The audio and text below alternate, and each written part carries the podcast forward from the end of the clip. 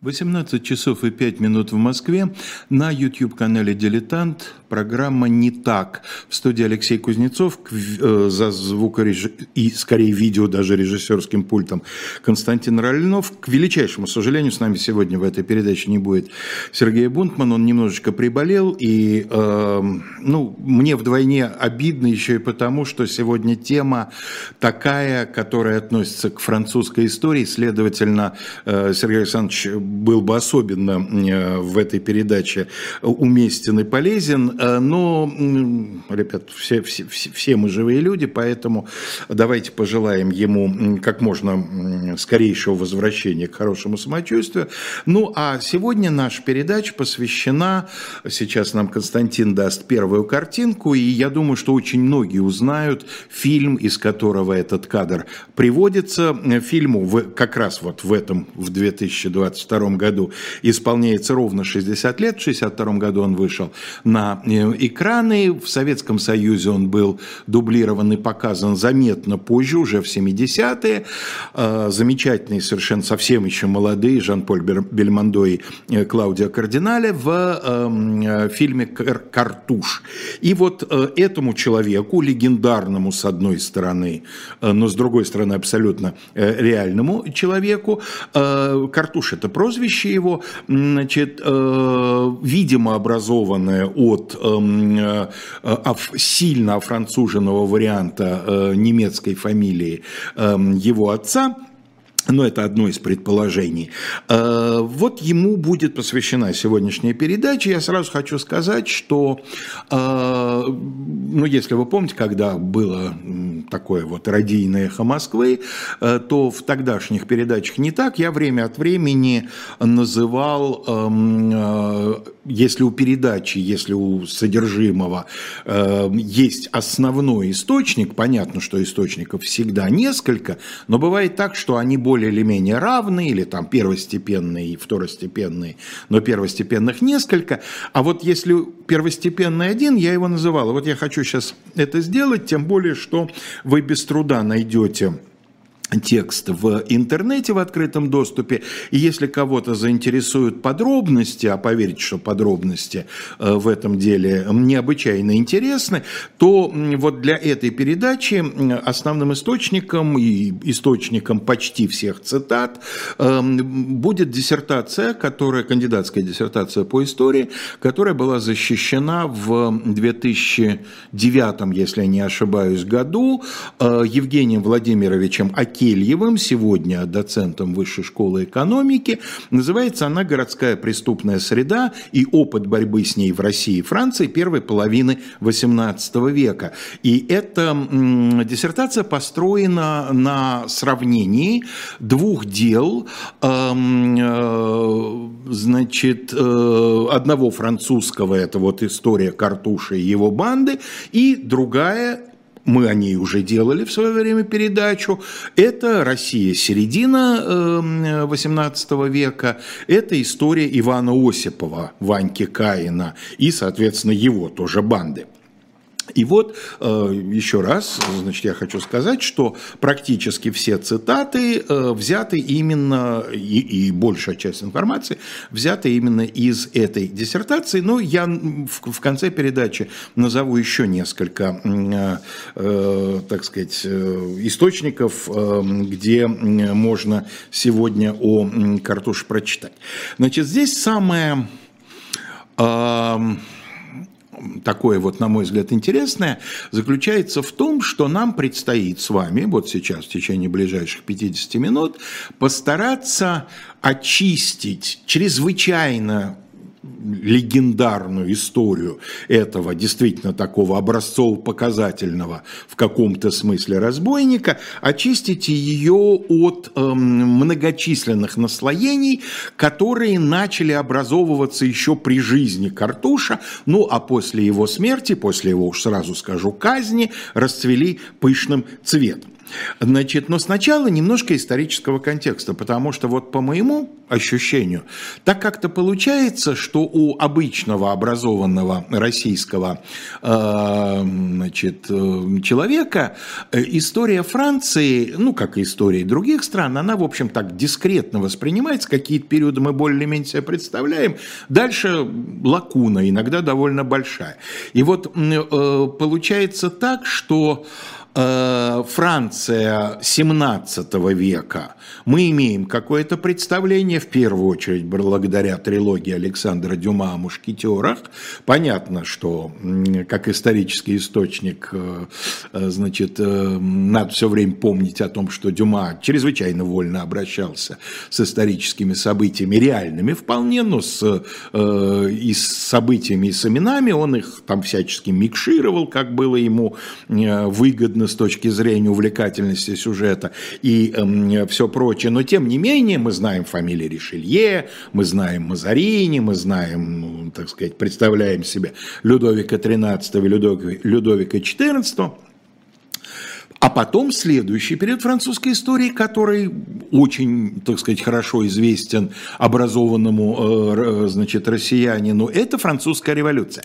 И вот получается, что значительная часть XVIII века, она как бы пропадает – что такое регенство? Да, Людовик XV, кто-то помнит, что это было чрезвычайно длительное правление, но вот с чем оно именно связано? Здесь начинаются такие вот провалы. И вот для нашей сегодняшней темы очень важно, что период предшествующий эпохи регенства, а мы будем говорить э, сегодня о событиях именно этой, не очень продолжительной, всего 7 лет, но тем не менее этой эпохи с 1715 по 1722 э, так вот, предшествовал эпохе регенства в последние полтора десятилетия правления короля Солнца Людовика XIV, предшествовала чрезвычайно важная война, Одна из общеевропейских войн этого времени, наподобие 30-летней в 17 веке, например,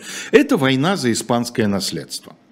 И э, э, у нас в, э, как бы, ну, в той художественной литературе, которая у нас более или менее известна, об этой войне говорится, но она так фоном проходит. Э, на, эм, э, в пьесе «Скриба. Стакан воды», которая у нас известна благодаря замечательному совершенно фильму, э, в котором снимались блестящие актеры, значит, королеву, роль королевы Анны эм, Наталья Белохвостикова, Алла Демидова в роли герцогини Мальборо, неподражаемый Кирилл Лавров в роли Боленброка. Пересмотрите это этот фильм, если у вас будет настроение посмотреть что-нибудь такое милое, историческое, э, получите большое удовольствие. И вот там, собственно говоря, э, хотя сами, сами события войны не изображены, но она постоянно упоминается. Это крупный европейский конфликт, которые ожидали несколько лет, потому что ситуация, эм, значит, э, была понятна, что вот она сложится рано или поздно, эм, значит, после того, как умрет последний из испанских королей династии Габсбургов, Карл II, совершенно с рождения безумно больной человек. Вот если вы себе представляете двухтомный справочник сельского фельдшера, то вот он может быть к нему ходячей иллюстрацией, потому что список его недугов от эм, импотенции до эпилепсии, вот он необычайно совершенно широк. Э, естественно, он был бездетен, хотя бывали всякие ситуации, знаете ли, в истории. И вот он еще до смерти завещал свои владения э, Филиппу, э, герцогу Анжуйскому, внуку французского короля Людовику XIV, который и станет в конечном итоге королем Филиппом V, испанским, естественно. Но по результатам э, этой самой войны за испанское наследство будет достигнута договоренность, что эм, э, испанские бурбоны не смогут претендовать на трон французских бурбонов. То есть бурбоны разойдутся по этим двум тронам, если можно так выразиться. Ну, а начиналась эта война с того, что император Священной Римской империи Леопольд I, Габсбург, да, пытался защитить несмотря на это завещание, права династии Габсбургов на испанские владения. Людовик XIV, который вообще в это время полагал чуть ли не всю Европу своим домашним хозяйством, значит, принялся за расширение территорий. Некоторые европейские державы поддержали Священную Римскую империю, в первую очередь это Англия и Голландия. Собственно, об этом идет речь в стакане воды, потому что муж э, герцогини Мальборо, герцог Мальборо, собственно, герцогский свой титул получит как полководец полководец этой войны, в частности, дав начало известной солдатской э, песни русской армии «Мальбрук в поход собрался». Мальбрук – это он и есть Мальборо. И вот в 2014 году подписывается мирный договор в Утрехте, который практически очень, очень незначительно меняет территориальные границы, но политическая ситуация меняется достаточно значительно. И э, главное, наверное, вот с э, сегодняшней точки зрения значение заключается в том, что э, заканчивается период французской гегемонии в Европе, и э, вот то, что называлось «Grand siècle», «Великий век», постепенно приходит к концу. И вообще, опять-таки, уже глядя из нашего времени, можно сказать, что то, что наступит непосредственно сразу вслед за окончанием этой войны и смертью Людовика XIV, это начало кризиса того, что называется во Франции «ancien режим», старый режим. Ну, по -по поставить точку в этом кризисе, соответственно, как вы понимаете, французская революция. Почему война за испанское наследство так важна? Потому что, как я постараюсь вам показать в ближайшее время, многие участники банды Картуша, и не только банды Картуша, но и, так сказать, коллеги-уголовники из других преступных формирований, и вообще вся криминальная ситуация во Франции, Франции э, конца десятых, начала двадцатых годов, она во многом определяется тем, что французская система комплектования армии, ну, это не уникальная ситуация в Европе, собственно, практически везде так было принято, э, значит, э, она исходила из того, что после окончания Большой войны значительная часть солдат и даже офицеров, э, они буквально выбрасываются из армии, и вот представьте себе, что эти люди остаются без без источника средств к существованию, разгоряченные войной со всеми ее беззакониями, насилиями и всем прочим. И естественно, что после такой войны неизбежен всплеск э, преступности. Ну, собственно, даже в 20 веке мы наблюдали такой всплеск преступности, да, так что это вещь достаточно обычная. И вторая, э, чрезвычайно важная для нашей сегодняшней темы, вещь заключается в том, что эта война настолько истощила и без того, прям скажем, не блестяще организованный бюджет э, Франции, что э, преемнику Людовика XIV пришлось пришлось эм, э, сразу, с первых, так сказать, дней своего правления, э, пытаться искать какие-то решения вот этих самых финансовых, экономических проблем. Ну, давайте мы посмотрим с вами на вторую картинку. Я, к сожалению, не вижу картинки, если я не ошибаюсь, э, если ошибаюсь, Константин меня поправит, там у нас должна быть и, и старая гравюра, площадь в Париже, да, нет, не старая графика. Это Людовик XIV. Видимо, у нас тогда был там, да? Ну вот, мелькнул у нас Людовик XIV, а сейчас у нас будет картинка. Это, она привязана к совершенно определенному году, 1709 год. Это площадь Вогезов. Это еще э, вот этот самый э, Гран-Сьекль. Но вот Париж того времени, так, чтобы быть уверенным, что изображена примерно эта эпоха, более удачной картинки я не нашел.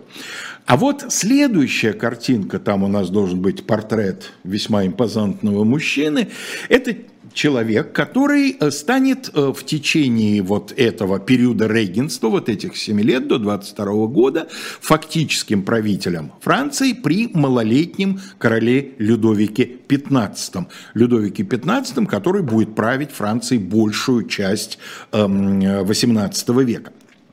И вот э, Филипп Орлеанский, так зовут регента, или точнее главу регентского совета, э, привлекает для э, решения финансовых проблем э, Франции, привлекает э, человека, ну скажем так, э, биография которого наверное, тоже, как и биография Картуша, могла бы стать э, основанием для различных авантюрных романов. Но, правда, наверное, у читателя она не так была бы востребована, как биография благородного, кто видит, я показываю кавычки, на самом деле ничего благородного в нем не было, разбойника Картуша, потому что авантюрность и э, плутовство э, человека, о котором сейчас пойдет речь, на следующей картинке вы увидите человека, молодого человека в таком вот парике. Значит, это Джон Лоу, Иногда его по-русски пишут Лоу. Это неправильно, потому что Лоу пишется его фамилия так же, как слово закон в английском языке. Вот эм, э, э, он авантюрист, совершенно классический финансовый авантюрист, шотландец по происхождению, по первой своей основной профессии карточный игрок. Уж не знаю, шулер или нет, но карточный игрок очень удачливый, э, который именно этим занятием пробил себе путь в различные европейские, в том числе и французские аристократические круги. И вот он приобрел репутацию человека с очень смелыми экономическими идеями. И так получилось, что когда Филипп Орлеанский становится фактическим главой э, Франции, э, к этому моменту Филипп уже э, расположен к Джону Ло и его делает своим экономическим советником и многим его советам следует. Начинается период совершенно таких вот ничем не контролируемых, совершенно беззастенчивых финансовых спекуляций. Потому что большая часть рецептов, если не все основные рецепты Джона Ло, они в сфере такого, знаете, э, спекулятивной финансовой политики. Это выпуск различного рода ценных бумаг, облигаций, акций. Это печатание необеспеченных благородным металлом бумажных ассигнаций. То есть это попытка реанимировать финансы, ну, если не совсем из воздуха, то, по крайней мере, рецепт в значительной степени состоит из этого самого воздуха. И это, естественно, открывает э, обширное поле деятельности перед людьми, мягко говоря, авантюрного склада, в том числе и перед, в общем, обычными, иногда даже неграмотными уголовниками. Вот когда будет идти следствие по делу банды Картуша, э, один из них, неграмотный человек, он читать, писать не умел, но э, когда его спросили, а как же вы занимались биржевыми спекуляциями, он сказал, а что здесь сложного? Покупаешь эм, ценные бумаги по 500, и они на твоих глазах там за несколько недель, а то и дней начинают стоить 9 тысяч. Да? Вот сама атмосфера порождала, э, э, ну скажем так, э, у многих сообразительных и предприимчивых людей идею заняться всякого рода полулегальными, а то и откровенно нелегальными махинациями. Ну и плюс многие люди сделали быстрые легкие деньги – а это, естественно, всегда привлекает криминал классический да, то есть грабителей, э, воров и, так сказать, вымогателей. То есть тех, из кого в основном и будет состоять э, преступное сообщество э, нашего сегодняшнего героя. Ну, э, теперь немного о том, а кто с этим призван бороться. Есть ли во Франции полиция? Поклонники Дюма, наверное, помнят в «Трех мушкетерах» Э, в середине э, романа. Одна из глав, там, где, так сказать, э, описывается в том числе охота на Д'Артаньяна, да, когда вот засаду оставляют там в доме господина Бонасье, глава открывается такой, примерно такой, я по памяти приблизительно цитирую фразой, значит, что как только общество придумало полицию, полиция придумала мышеловку, то есть засаду. Из чего можно сделать вывод? При всем, так сказать, недоверии к точности исторических аргументов Дюма отца, что э, в 17 веке, по крайней мере, во Франции полиция уже существовала. Действительно, в начале 18 века в Париже аж две полицейские силы занимались обеспечением общественного порядка. Гар де Пари Парижская гвардия, но это в основном, это что-то, прости господи, не к ночи будь помянуто, но это что-то вроде современной Росгвардии, то есть они не столько занимаются борьбой с уголовными э, преступлениями, преступлениями, сколько поддержанием общественного порядка во время массовых мероприятий, ну, какими-то такими масштабными операциями типа облав, когда они проводятся. Это в первую очередь военизированное подразделение, и э, в этом качестве оно и действует, да, что-то вроде бывших внутренних войск. А вот вторая организация, которая называется Гет Руаяль, Королевская стража. Вот это ближе к полиции, к полиции общественной безопасности, ну что-то вроде патрульно-постовой службы, значит, они несут патрульную службу на улицах Парижа.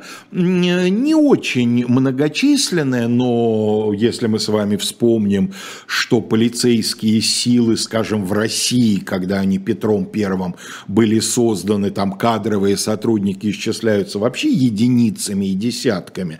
Ну, а здесь э, в одном Париже только вот этих гейт-рояль несколько сот. У них есть такие стационарные э, ну, что-то вроде полицейских участков, у них есть регулярные маршруты патрулирования, и в частности, вот основная их задача – это, значит, э, борьба именно с уголовной преступностью на улицах, в обще... других общественных местах. А, и борьба с э, резким ростом э, преступности в крупнейшем городе Франции, одном из крупнейших городов Европы, как раз ложится вот на эту силу, на гет-рояль.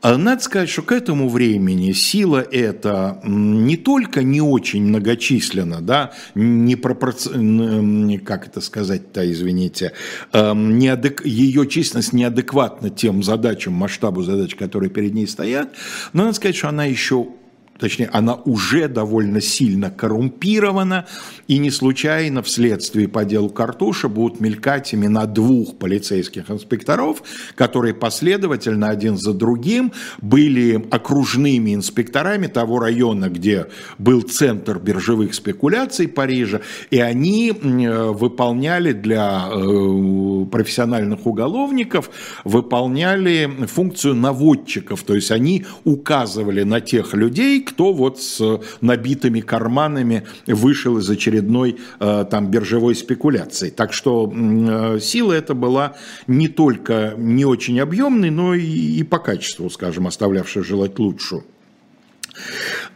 Э, один из первых исследователей, можно сказать, первый научный исследователь эм, э, истории банды Картуша, француз э, Бертолеми Марис, так сформулировал три основные причины, создавшие благоприятные условия вот для этого самого роста, резкого роста криминала.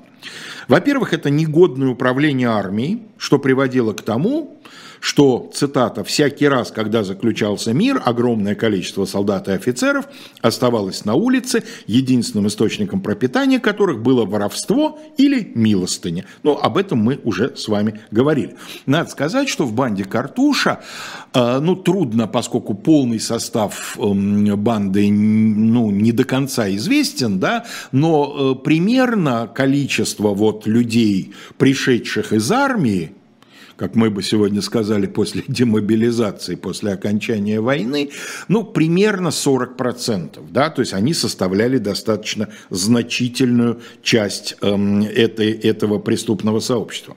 Вторая причина – отсутствие должного контроля над местами увеселительных заведений, которые составляли инфраструктуру организованной преступности. Да, всякие э, так сказать, дома терпимости, хорошо или плохо прикрытые, всякого рода, значит, питейные заведения, всякого рода кабаре, в то время, по сути, хорошо прикрытые дома терпимости. Вот там э, парижский криминальный мир чувствует себя в своей тарелке через свою агентуру в лице дам, насельниц этих заведений, содержателей, хозяев этих заведений, сбывается краденое, э, там происходит их совещание, о чем будет чуть дальше речь. Все это понятно. Полиция конечно, тоже свою агентуру имеет, но очень часто эта агентура двойная, на кого больше работает, непонятно. В общем, пока к руководству парижской полиции не придет настоящий уголовник, Кому интересно, пересмотрите нашу давнюю передачу об Эжене Франсуа Видоке и не поставит вот эту вот хорошо ему известную инфраструктуру под контроль полиции, эм, они будут источниками таких дополнительных возможностей для криминала. Ну и, наконец, третье, то, о чем я тоже сказал, неспособность сил правопорядка противостоять явлению организованной преступности, поскольку полицейский аппарат-то есть, но он, в общем, не особенно годится а, для выполнения своих функций. Ну, сейчас мы с вами должны буквально на несколько десятков секунд прерваться на рекламу и затем продолжим. Вперед, вперед, не ведая преград, Сквозь вихрь и град, и снег, и непогоду, Ты должен сохранить мне дни и годы. Вперед, вперед, куда глаза глядят.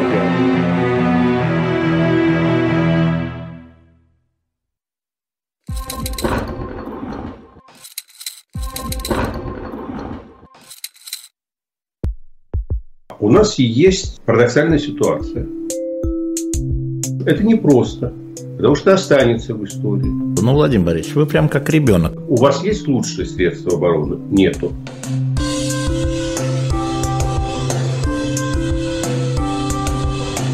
Мы же не живем в России просто так. У нас всегда должна быть какая-то миссия, ради которой можно сдохнуть. Это вообще вот кто доказал? Бжезинский. Мы продолжаем разговор о Картуше и его банде. И вот как раз настало время заняться тем, что я анонсировал в самом начале. Давайте попробуем разобраться, где Картуш выдуманный, а где Картуш э, более-менее подлинный.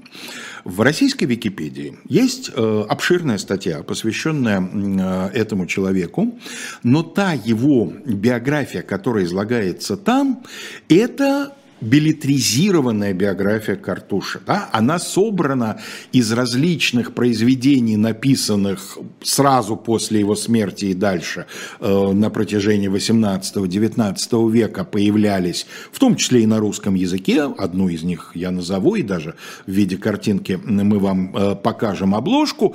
Вот. Э, и э, вот это, собственно, легенда о Картуше, о молодом человеке, который роди Э, молодом на момент казни, да, потому что по этой билетризированной легенде в момент казни ему 29 лет.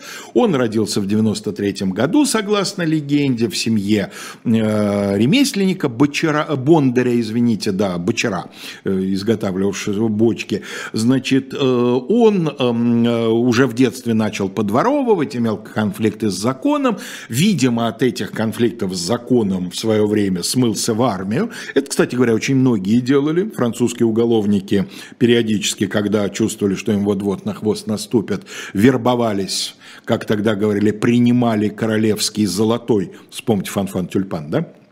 Вот. И э, таким образом пересиживали там, многие успешно пересиживали, кстати, не оставляя при этом своего ремесла, чем армия хуже, почему там воровать нельзя, прекрасно даже можно. Вот, а потом возвращались.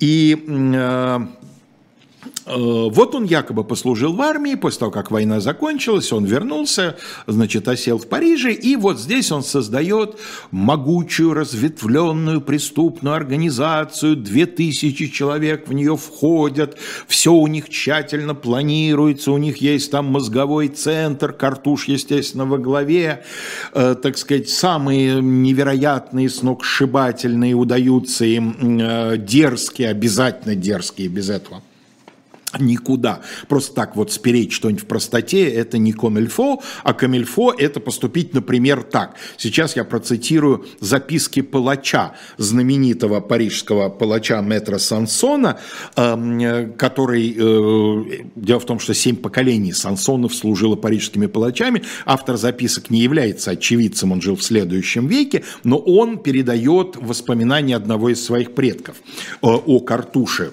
которого этот предок в конечном итоге будет казнить. Вот, например, такой эпизод, а, значит, для примера. Речь идет о начальнике вот этой самой Гет Рояль, эм, э, королевской стражи. Этот чиновник обыкновенно обедал в зале, находившемся на нижнем этаже отеля, выходившего окнами во двор. Однажды, около полудня, когда он садился за стол, ворота с шумом отворились, и во двор въехала превосходная карета, на запятках которой стояли два огромных лакея в красной, обшитой галунами ливреи. Старик, важного и сурового вида, вышел из экипажа и, выдавая себя за знатного англичанина, попросил свидания с начальником дозорной стражи. Его ввели в столовую, Увидев накрытый для обеда стол, знатный иностранец стал рассыпаться в извинениях, отказался от приглашения присесть и, объявив на ломаном языке, не допускавшем никакого сомнения насчет его национальности, что желает сказать господин начальнику дозорной стражи только несколько слов, удалился с ним в угол комнаты, встав таким образом, что его собеседник должен был непременно стоять спиной к окнам. Он рассказал ему, как в анонимном письме его известили, что следующей ночью бандиты, имеется в виду бандиты Картуша, нападут на отель, в котором он живет, попросил у него караульных и обещал 100 геней, огромные деньги, да, 100 золотых, эм, полицейским солдатам, если им удастся схватить знаменитого Картуша. Затем простился с хозяином дома, который, восхищенный новым знакомством, обещавшим ему весьма много хорошего, проводил его до кареты и в продолжении нескольких минут, стоя на пороге отеля, следил за быстро удалявшимся экипажем. Он был выведен из своей задумчивости громкими криками лакея, который, возвратившись в столовую, заметил, что со стола была унесена вся серебряная посуда. Картуш, потому что это был он сам, сыграл свою роль так искусно, что господин начальник дозорной стражи стал защищать своего посетителя от обвинений прислуги и утверждал, что его гость даже вовсе не подходил к столу. Но несколько солдат, проходя через двор, видели людей знатного иностранца, небрежно прислонившихся к отворенному окошку. Стол стоял на небольшом расстоянии от окна, и поэтому весьма вероятно, что в то время как мнимый англичанин своим рассказом занимал все внимание господина начальника стражи, огромный умные лакеи, ростом и ловкостью которых тот не успел даже полюбоваться, протянули руки и унесли драгоценности со стола. Но дерзость Картуша не только в том, что он начальника полиции, по сути, ограбил, но вот якобы в то время очень модное отдельное воровское ремесло – это похищение шпаг. Частности, из прихожих люди в гости приходят, да, со шпагой переться э, к хозяину, особенно к хозяйке, вроде как неудобно. Ее, как сегодня, зонтик оставляют в прихожей, оттуда ее легко украсть. Тем более, что эфес и шпаг у богатых людей, э, так сказать, тонкой работы, украшен дорого и так далее. Так вот, якобы даже сам Регин Филипп Орлеанский, зная, что за его шпагой, украшенной драгоценными камнями, охотятся, э, значит, он заказал ее имитацию, вот эту имитацию, правда, тоже не дешевую, поскольку, сами понимаете, работа тонкая, да, у него все-таки украли люди Картуша, но когда Картуш понял, что это имитация, он якобы прислал ее обратно с запиской, что, дескать, вот на такую дешевку он не покупается. А, любой благородный разбойник, помимо того, что он чрезвычайные дерзкие дела проворачивает, должен по классическому канону отмечаться еще двумя вещами. Во-первых, он должен а, часть награбленного отдавать бедным. Да? Он должен быть благороден с этой точки зрения. Он не просто уголовник, он в некотором образом восстанавливает справедливость. И вот легенда рождается, что якобы Картуш настаивает на том, что каждый порядочный человек за ночь может быть ограблен не более одного раза. Поэтому, когда люди Картуша на какой-то улице кого-то хватают, там отнимают деньги, э, одежду, обувь и так далее, они выдают этому человеку такой вот билетик – что дальше он может идти по Парижу совершенно спокойно, он может не опасаться, его остатки с него уже не снимут, потому что у него, что называется, увольнительный от картуши. Его справка, что его уже один раз ограбили, и он теперь на какое-то время имеет от этого дела иммунитет. Ну и, наконец, конечно, особенно те, кто помнит фильм с Бельмондо и э, кардинале, э, благородный разбойник должен быть совершенно неотразимым мужчиной. И вот рождается история про то, как Картуш убегает там по крышам от полиции, и вот-вот его схватят, он прыгает в дымоход и вываливается в гостиной у некой благородной дамы, э, наставляет на нее пистолет, требует, чтобы она вывела его куда-то там по тайным ходам, она его выводит, а через некоторое время она получает э, от него э, чрезвычайно дорогой драгоценный камень. И будучи порядочной женщиной, она сумму эквивалентную стоимости этого камня дарит какому-то монастырю, а камень оставляет у себя как память о встрече. Вот. Значит, вот это все ерунда. А, во-первых, про размер банды. К следствию по делу Картуша в общей сложности будет привлечено около 350 человек. Насчет 2000, это, как в старом анекдоте, вам с перепугу показалось. Но дело в том, что не просто с перепугу. А вот выводы э, той работы, которую я не устаю цитировать и не устаю благодарить э, автора э, Евгения Келева за то, что он ее написал, э, о, в том числе о Картуше, значит, э, очень последовательно отстаивается мысль, что Собственно, вот эта вот чрезвычайно широко растиражированная репутация неуловимого, дерзкого, сверхопасного, сверхмогущественного разбойника и огромной преступной организации во многом исходит от власти. Власть э, из своих, так сказать, исходя целей, э, стремится показать как можно больший масштаб организации. И то, как будет организован процесс, и то, как будут организованы казни, об этом тоже свидетельствует. Казни будут идти на протяжении нескольких месяцев, не меньше четырех человек в день будут казнить сообщников эм, э, картуши, не не меньше, а до четырех человек в день. Э, в среднем четыре человека в день, вот так точнее, извините, пожалуйста. Почему? Зачем это нужно власти?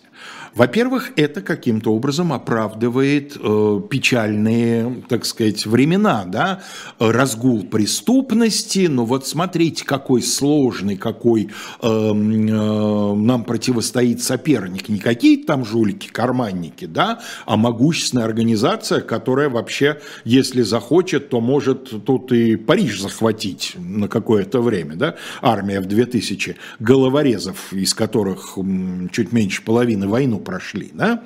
Кстати говоря, в легенде о Картуше есть и такие слухи, что, э, дескать, вот вроде бы Картуш говорил своим подельникам о том, что он собирается как-нибудь устроить и вырезать, устроить резню и вырезать всех богатых людей в Париже, не только потому, что это, так сказать, сопряжено со всякими сверхдоходами, но и чтобы показать могущество своей организации. А, ну, может, он что-то такое и трепал под хмельком, почему нет? Но, еще раз говорю, возможности такой у него, э, несомненно, не было. А, и э, второе, значит, э, зачем власти нужно раздувать масштабы, тоже понятно почему. А вот смотрите, мы с ними справились, сколь они не были дерзки и многочисленны, а тем не менее мы вот накрыли всю организацию, ура, парижской полиции. Я хочу сказать, что э, вот людям, особенно людям старшего поколения, даже мне, по рассказам моей мамы, которая э, это все наблюдала ребенком, но уже в таком достаточно сознательном возрасте, это все не может не напомнить историю банды «Черная кошка», которой на самом деле не было. Я имею в виду вот черную кошку первых двух-трех послевоенных лет. 46-й, 47-й, 48-й. Да, в 50-м году появится такая банда Ивана Митина, которая в том числе, помимо прочего, будет себя называть и черной кошкой, но это они уже сплагиатели. А вот черная кошка послевоенная, та, которую ловят вместе встречи изменить нельзя, это вообще фикция, это бандитский форс и огромное количество слухов – только в советское время эти слухи питались исключительно сами собою, от властей никаких заявлений не поступало, а вот в, во Франции начала XVIII века власти как раз наоборот радостно преувеличивали масштабы деятельности преступников, поскольку тем больше славы им, э, что они таких вот неожиданных людей победили. Значит, теперь насчет возраста Картуша его службы в армии. Есть несколько документов о его предыдущих задержаниях. Он действительно имел, несмотря на молодые годы, внушительный, э, так сказать, опыт конфликтов с законом, и в тюрьму попадал, и под следствие попадал. И вот э, в 19 году 1719 году, значит, за три года до своей казни, он в очередной раз попадается в руки полиции на каком-то там ограблении, и его родители, сначала матушка, а потом батюшка, обращаются к властям с просьбой сыночку вот особенно, так сказать, не наказывать, и вот, пожалуйста, он нам нужен, он старший сын, вот без его рабочих рук как бы семье очень сложно э, приходит находится. И тогда выясняется, что на самом деле, суть по всему, он не 93-го, а 99-го года рождения, то есть он совсем молодой человек, и попадается он в руки полиции в возрасте 19 лет. Вот тот раз, о котором я сейчас рассказываю. А кроме всего прочего, это указывает на то, что если это так, а суть по всему это так, он эм, э, не мог служить во время войны за испанское наследство в армии, потому что она заканчивается, когда ему было 15 лет. Да? Конечно, тогда не соблюдалось так строго, как сегодня положение, так сказать, о, о том, что несовершеннолетние в армии служить не могут. Но, конечно, 15, ну, 15-летние это только в самом последнем уже 14 году, когда и боевых действий-то особенно не было. Так что похоже, что с армией это тоже часть картушевой легенды. Вот. А теперь, что касается масштабов вот этих самых двух тысяч человек. А в то время была такая милая практика. Значит, преступника арестовывали, вели следствие, на следствие пытку не применяли, очные ставки, показания свидетелей, другие, так сказать, приемы, ну, обычные приемы следствия.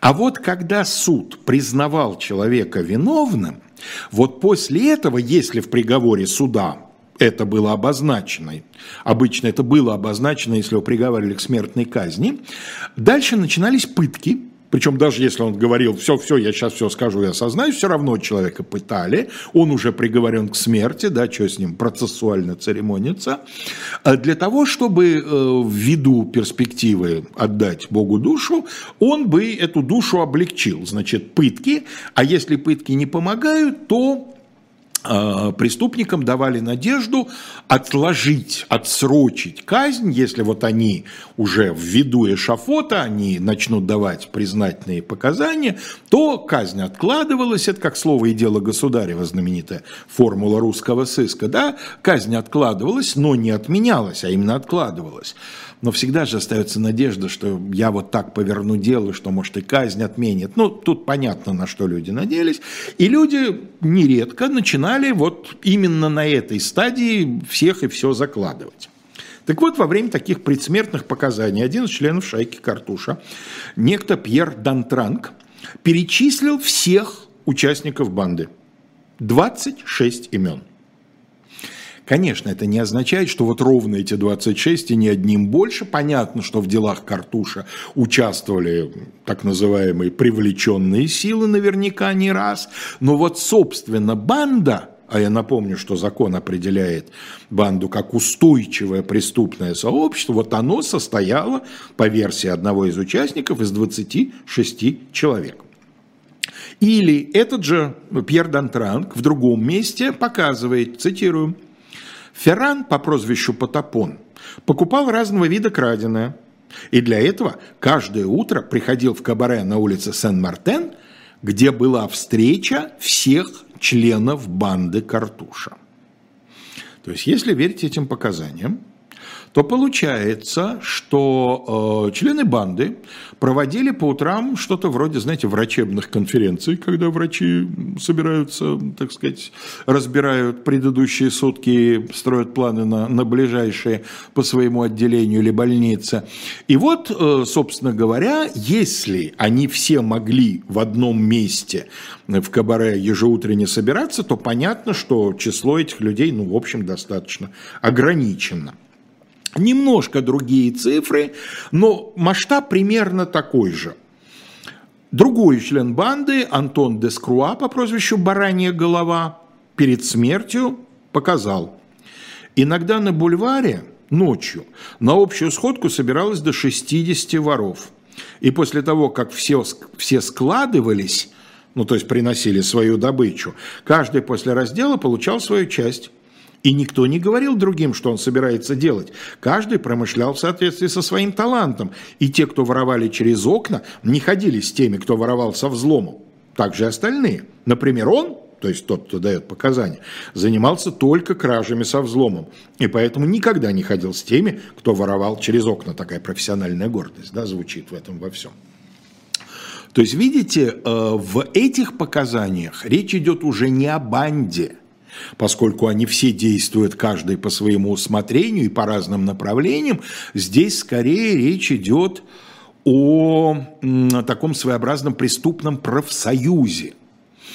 То есть они э, члены разных банд или иногда даже работают, так сказать, может там в одиночку вдвоем, но они состоят в этом профсоюзе, потому что вот эта вот идея раздела, явно совершенно составлением какой-то части, э, значит, э, в ну, то, что называется общиком, да, у современных преступников, на случай, когда, чтобы помочь семье или там помочь самому арестованному и так далее, и так далее, там подкупить стражников. Вот это все, э, опять-таки, вот профсоюз на 60 персон, а банда, видимо, и того меньше, э, указывают на то, что полиция и те, кто над ней стоял, явно совершенно искусственно увеличивают численность вот этой самой публики.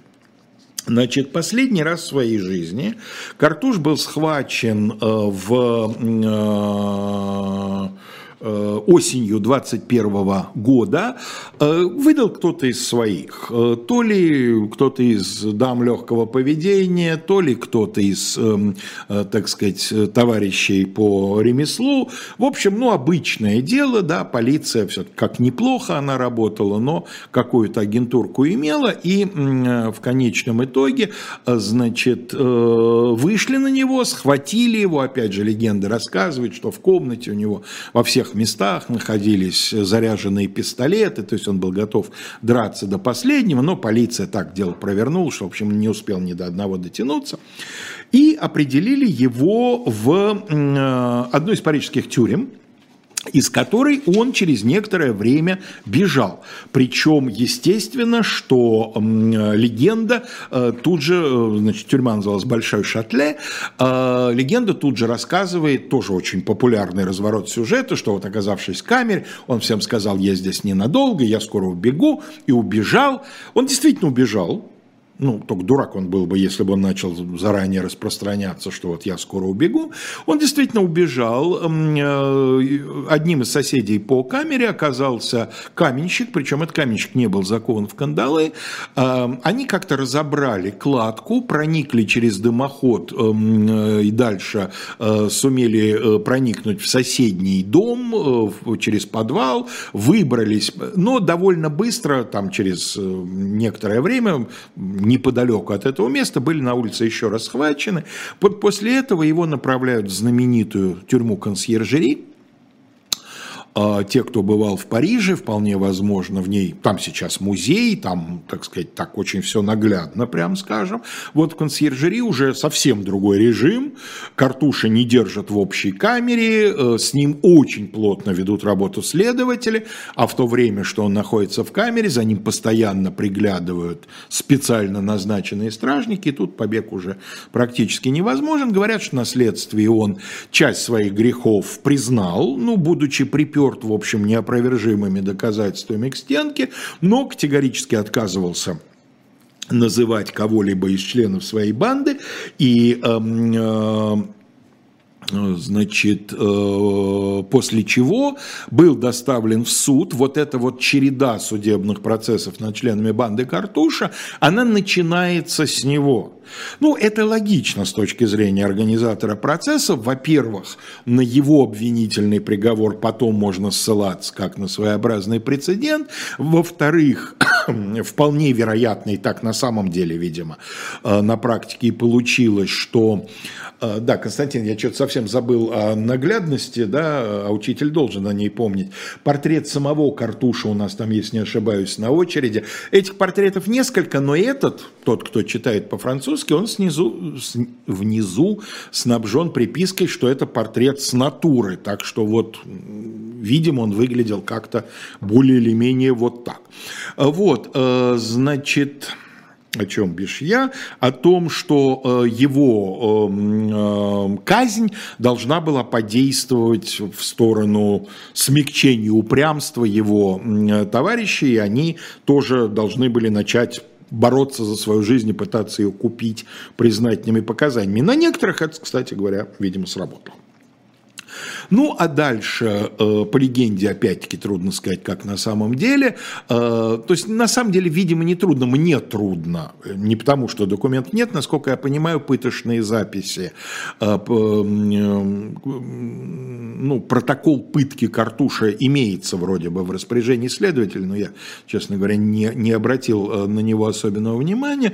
Значит, Картуш тоже ничего особенного не говорит, а вот когда его привозят на Гревскую площадь, где воздвигнут эшафот, вот там он просит разрешения очистить душу, и его отводят в отель де Виль, Гревская площадь так и называется сейчас в современном Париже, Париже да, площадь, эм, отель де Виль, э, и там почти сутки он э, дает показания, к нему на очные ставки привозят людей, в том числе и только что по его показаниям арестованных.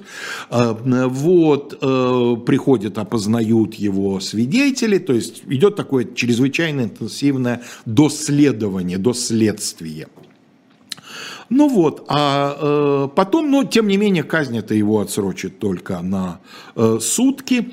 Кстати, к вопросу о складывании мифа. Э, Кость, дайте, пожалуйста, следующую картинку. Он был приговорен, э, тогда еще гильотины нет в практике, поэтому приговаривали либо к колесованию, либо кто полегче, к повешению. Да? Колесование, напомню, человека воздвигают на горизонтально расположенное колесо, ломают ему руки-ноги, дальше либо ускоряют казнь и душат, либо оставляют умирать вот таким образом, тогда это особенно мучительная многочасовая процедура. А, так вот, складывание легенды о Картуше начинается или продолжается в том, что он еще, еще идет следствие, еще идет суд, а уже сочиняют о нем пьесы, потому что народ хочет слышать.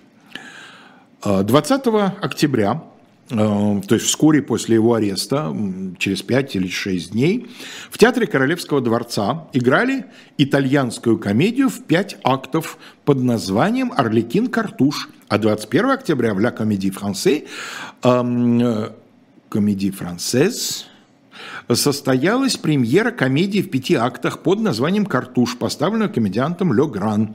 И э, адвокат парижского парламента, парижский парламент – это судебный орган, Эдмон Жан-Франсуа Барбье записал в своем дневнике по этому поводу. Вторник, 21 играли Картуша во французской комедии. Маленькую пьеску, достаточно милую. Собралась интересная публика. Однако здравомыслящие люди не могут не признать, что нехорошо допускать играть на сцене человека, который реально существует, изо дня в день подвергается допросам и которого ждет колесование. Это совсем неприлично. Ну и последняя на сегодняшний момент наша с вами иллюстрация – Сразу после смерти, вы увидите обложку старой книги, э, сразу после смерти Картуша появляется э, французское билетризированное описание его героической жизни и героической смерти, опять же в кавычках.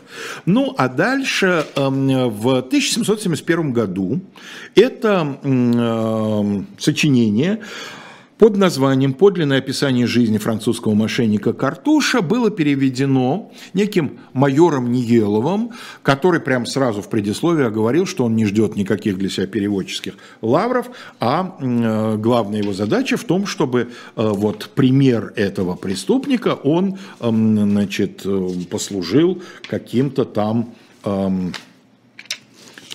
назиданием для э, остальных людей молодых, которые вступают на скользкий путь. Вот что я вам сумел, успел сегодня рассказать, не судить строго, а в одиночку говорить чрезвычайно тяжело. Это я не жалуюсь, это я объясняю. Ну, у меня предшественник Олег Овчаренко, я подозреваю, упер а, программу наших передач на ближайшее время, но мы сегодня ее не раз слушали. В следующем часе Ольга Журавлева беседует с Львом Шлосбергом после 21 Алексея Венедиктов, которого считают иноагентом почему-то, беседует с своим всегда всегдашним собеседником, пастуховские четверги. Ну и э, венчает четверг, э, все это на канале «Живой гвоздь» Дмитрий Быков, который в последнем часе своей программы «Один» будет говорить о романе Юрия Олеша «Зависть». Всего вам самого доброго.